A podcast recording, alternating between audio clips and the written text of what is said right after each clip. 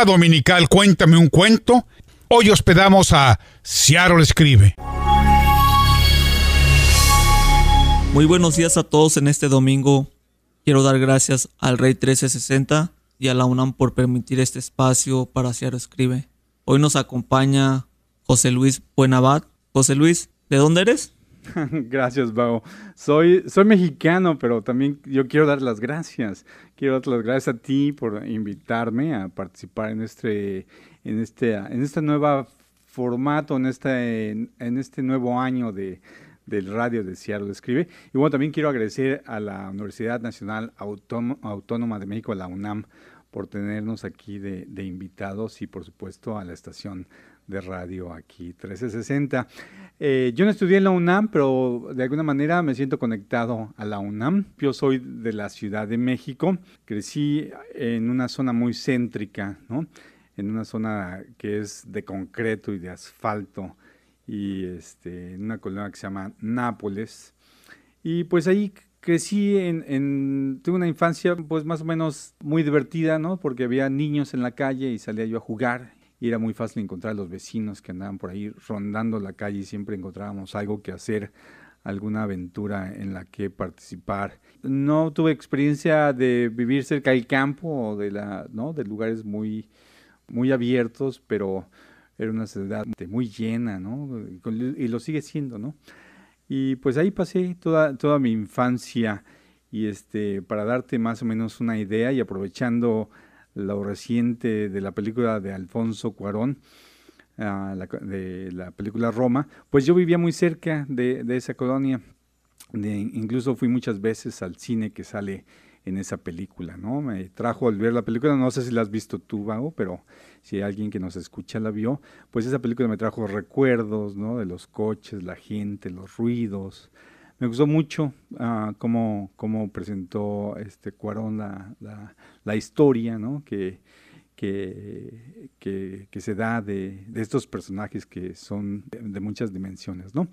Eh, mucho se ha escrito bueno, acerca de la película, pero bueno, te lo comento porque ese es el, el ambiente que yo recuerdo ¿no? en, haber crecido. Entonces soy de ahí, de, de la colonia Nápoles. Y, y, pues todavía a veces tengo la oportunidad de visitar y me sigue dando este, mucho gusto haber, haber tenido esa, ese marco, esa, ese ambiente como, como mi lugar de, donde crecí, ¿no? Y este, pues por esas calles, esas calles caminé. Entonces la pasé la mayor parte de, mi vida, la pasé allá en, en, México, hasta que ya más o menos, ya un poco grande, ya no estaba yo muy chico, me vine a vivir acá a Seattle, pero, pero soy mexicano, wow. ¿Qué hacías antes de llegar a Seattle Escribe? Bueno, a Cielo Escribe llegué hace cinco años, que eh, se dice fácil, pero el tiempo pues pasa volando. Ya llevamos cinco años con Seattle Escribe. Tuve la, la gran fortuna de haberme enterado de Seattle Escribe, yo creo que desde la primera reunión, donde el primer taller que, se impartió. Y es, antes de esos cinco años, pues yo ya vivía aquí en Seattle, siempre había estado buscando la oportunidad de, contactarme con otras personas que tuvieran intereses similares, ¿no? En lo que respecta a la escritura o a la lectura. Y había yo tomado varias clases de, escritura, ah, de ficción, en algunos lugares como este, los colegios comunitarios o, me había reunido en alguna ocasión con personas para leer algún libro, ¿no? Un círculo de lectura y ese tipo de cosas. Pero, este, pero siempre el gusanito de, escribir, ¿no? Ah, lo había tenido, yo creo porque también me gusta mucho, me gusta leer, ¿no?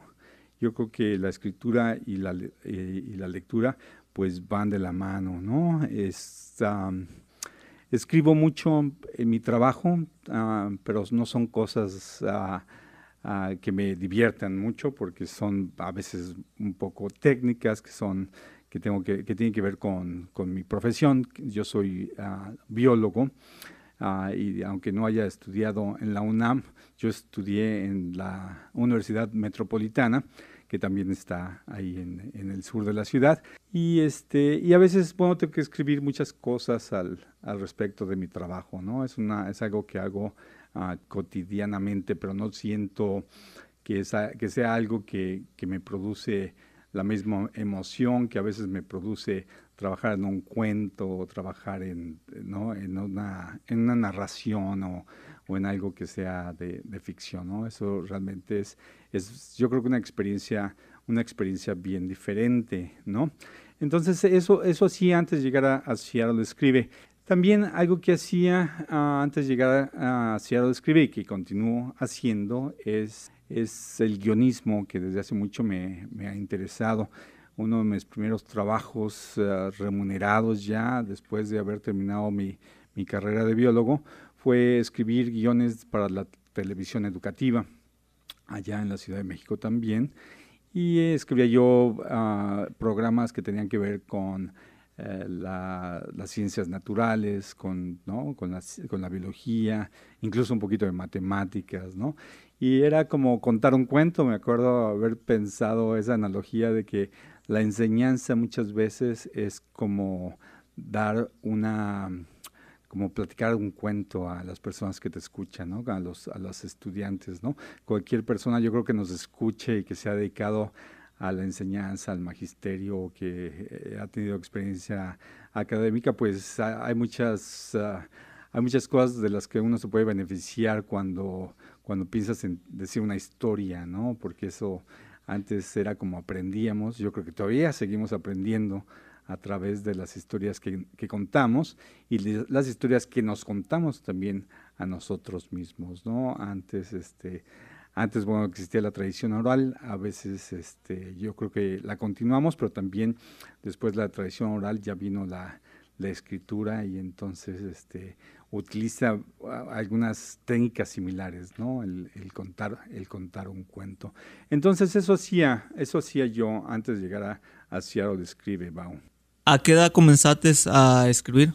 Empecé a escribir, yo creo que no, lo hacía muy bien, pero lo, lo, empecé cuando era niño, ¿no? Cuando, pues en los primeros este, años tenía uno que que escribir para, para las tareas escolares, ¿no? Pero yo creo que antes de, de aprender, de, ser, de escribir cualquier cosa con, siendo niño, ¿no? Yo creo que fui un, incluso antes de ser lector, yo creo que fui alguien que escuchaba las historias porque tenía la suerte de que mi padre nos leía historias de cuentos y, este, y, narraciones, ¿no? Entonces tengo, tengo esa, esos recuerdos, ¿no? Muy, muy tempranos de haber escuchado historias y ya después, pues, este, ya cuando yo entré a la escuela y empezaba a leer, pues leía cosas que, que me llamaban la atención, muchas veces tenían que ver con las, con las aventuras, ¿no? Cosas de, me acuerdo haber leído a Julio Verne, ¿no? Simba el Marino, Las Mil y Una Noches, ¿no? Cosas que, que pues realmente eh, incitan a, a la imaginación, ¿no? A inventarte mundos, o, no, o si no inventarlos, al menos a, a, imaginarte, ¿no? Esos, esos lugares remotos y esos, este, esas cosas que en aquella época me sonaban, me sonaban muy, muy exóticas, ¿no? Entonces, pues, escribía para mis deberes escolares, este, alguna vez me acuerdo que me dejaron una tarea que, en la que yo tenía que leer un periódico y hacer un reporte de ese periódico. Y yo, era yo muy joven, muy niño, ¿no? Y me acuerdo que me gustó mucho haber eh, buscado, tengo que buscar algo en el periódico y, y tenerlo que presentar, ¿no? Y yo creo que de ahí nació un poco ese gusto de, leer las cosas que acontecen, ¿no? De leer los periódicos y, y que aún, aún, a la fecha me sigue gustando mucho, ¿no? Aunque ya están desapareciendo, es algo que todavía me, me este, lo tengo como, como una rutina, ¿no? Y, y, bueno, y de enterarse de lo que pasa en otras partes, en otros lugares donde, ¿no? Algunas veces lejanos, ¿no? Y ya después es, comencé a escribir un poco más, yo creo ya cuando eh, comencé la preparatoria, ¿no? Tomé clases de, de español tomé, o literatura, como le, habían llamado, como le llamaban en aquella época, literatura universal y, o literatura latinoamericana, ¿no? Entonces, pues ahí fue cuando leía muchos autores que que yo no los conocía, pero que bueno, que este, ya que aprendí de ellos me di cuenta que bueno, eran famosos porque mucha gente los leía, ¿no? Y entonces empezaba yo a tener cosas en común que leer con otras personas de, de esa, ¿no? De, eh, de mi alrededor. Y, y, bueno, yo terminé la prepa en, no, eso va a sonar como, uh, hace muchísimo, pero terminé la prepa cuando García Márquez, el colombiano, ganó el premio Nobel, ¿no? Ese mismo año este, que él ganó, pues yo empezaba a leer todos esos, esos libros, ¿no? De esos escritores latinoamericanos. Y eso cambió un poco ya después en la, en la universidad, porque ya este, pues tenía yo que leer cosas que eran relacionadas con la ciencia, con la biología, con lo que eh, yo, yo estudié en aquella época. Y es, aunque seguí conservando el gusto por la lectura, ¿no? por la literatura, de, por las novelas y por los cuentos, ya no estaba tan dedicado, ya no, ya no continué al mismo ritmo, ¿no? Eso ya surgió eh, tiempo después. Entonces así empecé, empecé, empecé yo a escribir y escribí, escribí, como decía antes, inicialmente guiones de, de televisión y después tuve la oportunidad de hacer eh, guiones para radiodifusión, hago, escribo, incluso hoy en la mañana está todavía escribiendo un guion para una noticia en la que estoy trabajando. Este, y que también, bueno, requiere de, unas, pues del mismo manejo de, contar una historia, de contar un cuento, de tratar de enganchar a la gente para que lo siga escuchando, para que lo siga leyendo, ¿no? es diferente cuando se escribe para radio que cuando se escribe para, para un libro, ¿no? Para, para la escritura impresa. Pero, este, pero es algo que todavía uh, lo considero muy, este, pues, uh, pues que todavía me gusta mucho, ¿no? Es algo que considero eh, importante dentro de las cosas que hago, escribir, escribir guiones para, para la radio. Y pues allí, así es como empecé a escribir, pues. ¿Qué significa para ti escribir? Pues escribir significa muchas cosas, no es un solo acto, ¿no? No es una cosa que, no es una actividad que, que se pueda definir eh, de una sola forma, ¿no? Pero puede ser, uh, por ejemplo, la expresión de, de lo que uno eh, siente en algunas ocasiones, o tal vez escribimos a veces para hacer que los demás cambien de opinión, que también, que también es válido si uno tiene las, las, los argumentos necesarios. Pero también yo creo que es importante escribir, o para mí eh, siento que el, el escribir tiene otro, otro significado que es conectarnos con otras personas, ¿no? A través de la escritura. Porque si, finalmente cuando uno escribe, pues está uno eh, mandando un mensaje, ¿no? Que espera uno que sea recibido por un lector y ojalá que ese lector que recibe el mensaje que proviene de tu interior, ¿no? Porque es la escritura, es algo que saca uno de dentro, a veces de dentro del corazón, a veces del dentro del cerebro, pero es algo que quiere uno comunicar, esta necesidad de conectarse con los demás. Yo creo que eso para mí significa este, la escritura y participar también, yo creo, en una narrativa de grupo, ¿no? de los grupos a los que pertenecemos, ya sea un grupo profesional, ya sea un grupo de amigos, ya sea un grupo como Seattle escribe, ¿no? donde pues la escribimos a veces también pensando en o alimentándonos a veces de, de, las, de, las, de esas vivencias, ¿no? de convivencia. Entonces, este, pues escribir puede significar muchas cosas, yo creo, ¿no? Contar tu propia historia también, ¿no? No dejar que alguien más escriba, escriba tu historia, sino, sino tener el control de esa narrativa y decir las cosas que tú quieres que, que, que, la, que los demás sepan, ¿no? Uh, decir más o menos, pues, quién, es, quién soy o quiénes somos y que, nos, y que no nos digan otros quiénes quiénes somos nosotros, ¿no? O, que nos etiqueten. Yo creo que por eso eh, tiene un gran significado eh, escribir. Eh, y escribir en español, además, en un lugar donde estamos rodeados de otros, de otro idioma, ¿no? De un idioma que se presenta, pues a veces como este, no quiero decir dominante, pero bueno, está a nuestro alrededor, es el idioma que en el que hacemos muchas transacciones, a veces a lo mejor es el idioma en el que trabajamos, ¿no?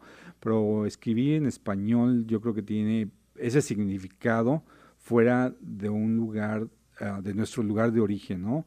Que se vuelve de alguna forma una, un acto de rebelión, ¿no? Que, que, que para mí defender el idioma español o, o, la mejor forma de defenderlo es a través de usarlo, a través de escribirlo, de hablarlo, ¿no? de tener programas de radio que llenen las, las, este, la, atmósfera o el aire, ¿no? que, llene, que se llene de español. ¿no? Yo creo que es, es un, nunca se me había, ah, nunca lo había anticipado, pero es lo que hacemos, yo creo, es una forma, es una forma de rebeldía, es una forma de, de defensa, es una forma de decir aquí estamos y hablamos este idioma.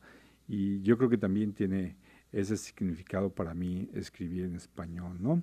Y escribir en inglés, aunque bueno, cuando me vine aquí a Seattle, me, eh, eh, me tocó escribirlo a, bueno, quiero a, a fuerza, ¿no? Porque en el, en el posgrado que, que, estaba yo haciendo, pues había que escribir cosas como ensayos y reportes y ¿no? las cosas que uno, ah, este, pues así te evalúa, ¿no? Entonces había que escribir en inglés, pero nunca mi nivel de inglés ha llegado al, al, al, nivel de español que tengo, ¿no? La lengua, de, la lengua castellana está en un lugar muy adentro de mi cerebro, ¿no? O muy adentro de mi corazón también, porque lo siento, lo, lo, siento diferente cuando hablo en español. Y este, por eso no escribo ficción en inglés, aunque he tratado. Eh, realmente lo que me llama, lo que me llama es, es, escribir en español, ¿no? Y este, pues es una disciplina también, de escribir no es a veces fácil, uh, es, puede ser un placer, pero para mí, este, pues eh, ah, luego me cuesta trabajo. Ah, ah, lo que me da mucho gusto es empezar. Siempre ando muy animado para empezar algo y este y me da mucho más gusto terminar. A veces en el proceso, pues este me, la paso un poco mal, ¿no? Porque eh, hay, insatisfacción, sobre todo cuando uno escribe cosas este, cortas, ¿no? Que donde tienes que ser preciso y tienes que y hay mucha revisión, mucha hay mucha edición, pero pero me gusta, me, ¿no? Es una, es una cosa que la hacemos en solitario, pero, pero que me gusta este, cuando uh, nos reunimos, ¿no? algunas personas de Sierra Escribe o, todo el grupo, los que estemos, este, y se vuelve más o menos social, ¿no? Se vuelve menos solitario, se vuelve más comunitario y eso, eso me gusta también. ¿Qué mensaje le darías a la audiencia que nos está escuchando ahorita mismo? Pues que no posterguen, ¿no? Que si tienen alguna, alguna inquietud, que si alguna vez han pensado que a lo mejor quisieran escribir o si alguna vez escribieron y por azares del destino, porque luego pues se llena uno de ocupaciones o de compromisos, la familia, el trabajo, ¿no? la casa y pues lo posterga uno porque es fácil pero tomarse un ratito para escribir y este no importa lo largo, lo complejo, no lo importante es sentarse y poner tinta en el papel y ahí van saliendo las cosas, ¿no? Me acuerdo, no sé si te acuerdas tú, Bao, pero alguna vez yo te pregunté hace ya, yo creo unos dos o tres años, te pregunté que cómo habías aprendido a pintar porque no sé si las personas que nos escuchen sepan, pero Bao es pintor, entonces me acuerdo mucho lo que me respondiste cuando te dije, oye, ¿cómo aprendiste a pintar? Y tú me dijiste, pues pintando. Y eso se me hace muy adecuado para la escritura porque también es la forma en la que uno aprende a, escribir, ¿no? Realmente es un oficio, es algo que, que, se aprende haciendo, ¿no? Hay gente que tiene mucho, hay gente que tiene mucho talento para contar cuentos, pero, pero aún así se requiere de disciplina, hay cosas que, digo, puedes escribir como tú quieras, ¿no? Pero si quieres que alguien más lea lo que tú escribes, pues hay ciertas, hay ciertos trucos, hay ciertas formas, hay ciertas, eh, si tú quieres, no me gusta la palabra que hay reglas, pero bueno, hay convenciones que, que si lo sigues, ¿no? Pues es más probable que la gente lea lo que tú escribes. Y entonces, pues eso requiere de, esfuerzo, requiere de, de mucha práctica, de escribir, un, escribir la misma historia no cinco veces, no diez veces, pero sino veinte veces hasta que ya estés a gusto, ¿no? Entonces eso, eso yo le diría a las personas que nos escuchan, ¿no? No posterguen, no lo dejen para después, escriban hoy, ¿no? Y, y bueno, por supuesto, algo que me gustaría que hicieran los que nos escuchan, pues que se acerquen a Seattle Escribe, que llamen, a, que nos busquen, estamos en, tenemos presencia digital, que nos busquen en Facebook o que nos busquen en sitio de internet, el sitio web que también tenemos, ¿no? Hay teléfonos, hay eh, email, tenemos la mesa directiva que siempre es muy atenta a responder preguntas. Entonces, pues ese sería mi mensaje a, a los radioescuchas que, este, que ahorita están en casita, a lo mejor van para la casa o a lo mejor están buscando algo que hacer. Y pues yo creo que escribir es, este, es una buena forma de, de serenarse, de, de, pensar en lo que uno hace, de pensar en lo que uno ha hecho y pensar en lo que uno quiere hacer también. Hoy José Luis nos va a hablar de la segunda antología de Ciaro Escribe, le tocó la carta La Estrella. Sí, vamos, La Estrella, y cuando me tocó dije, ay, qué mala estrella que me haya tocado ese, ese tema. Y este, me puse a jugar con la, con la imagen. Entonces lo que me, vino a la mente fue eh, una estrella del espectáculo y así fue como, como nació este, este cuento. Eh, es una cosa curiosa porque cuando escribí me acuerdo haberme divertido mucho y entonces este pues no sé no sé si esa es una buena seña a mí luego se me hace que cuando se divierte mucho escribiendo las cosas no salen tan bien luego yo creo que hay que que pasarse un poco mal, trabajarle ¿no? arduo para que, para que suene mejor. Pero aquí va, de cualquier manera, voy a leer nada más el principio, este, ojalá esperando que las personas que escuchen el principio decidan comprar la antología de Seattle Escribe, porque además eso también sirve, ¿no? Para, para que Seattle Escribe continúe con algunas de las actividades que tiene. Aquí va entonces, Estrella del Norte. Pablo nació con buena estrella Así lo anunció la tía Aurora al verle sonreír por primera vez. Cuando después de nacer lo trajeron del hospital español a la casa, la abuela Elodia anticipó que el hermoso bebé iba a ser un gran médico cirujano, como su padre. El presagio no se cumplió. Quienes escucharon lo olvidaron. Muchos años después, la misma tía Aurora aseguró que ella sabía desde un principio que que Pablo sería una gran estrella del espectáculo. Pablo escogió la música a pesar de su familia. Según él, no tuvo otro remedio. Con mi cara y el cuerpo que Dios me dio, ni modo que me dedicara a urólogo, decía él. La madre culpó al marido por el desvío de la vocación del hijo. El doctor Aramburu le regaló a Pablo su primera guitarra, pequeña y de color naranja con las orillas negras, hecha en Michoacán. Después de afinarla con un poco de esfuerzo, Pablo aprendió sus primeras canciones a ritmo de dos por dos, chuntata. No fue el sonido que emitía las cuerdas del pequeño instrumento, sino la voz de Pablo que cautivó a quien lo escuchara. Su madre se despreocupó pensando que cuando le cambiara la voz en la adolescencia y descubriera que las niñas no son el sexo opuesto, sino complementario, pondría la mentada guitarra en un rincón.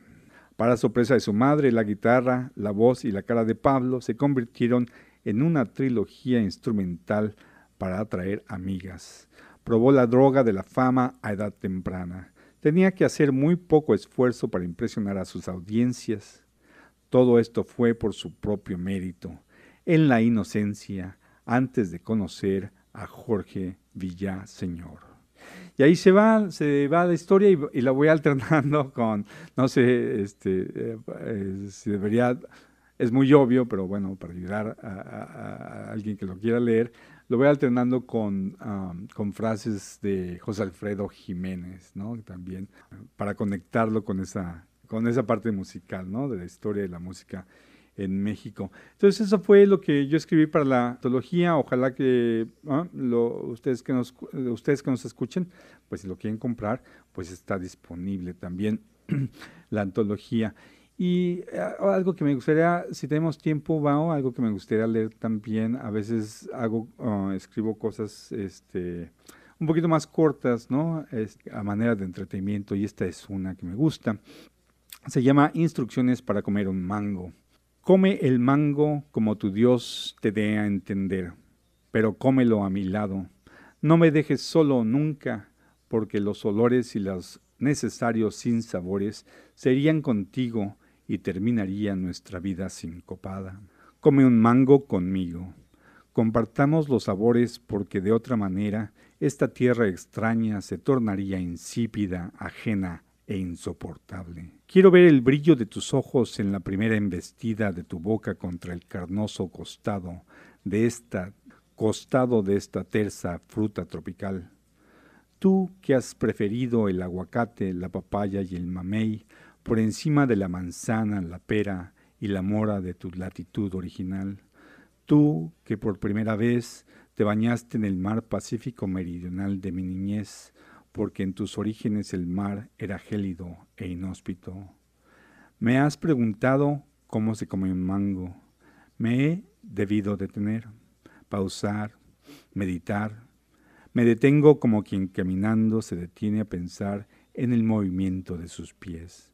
Para responder, debo remontarme siglos, volver al principio, a los primeros pasos. Muchas gracias, José Luis. Gracias a ti, Bao, y pues muchas gracias también a Cielo Escribe, a la UNAM y también aquí a la estación de radio 1360. Hasta luego, Bao.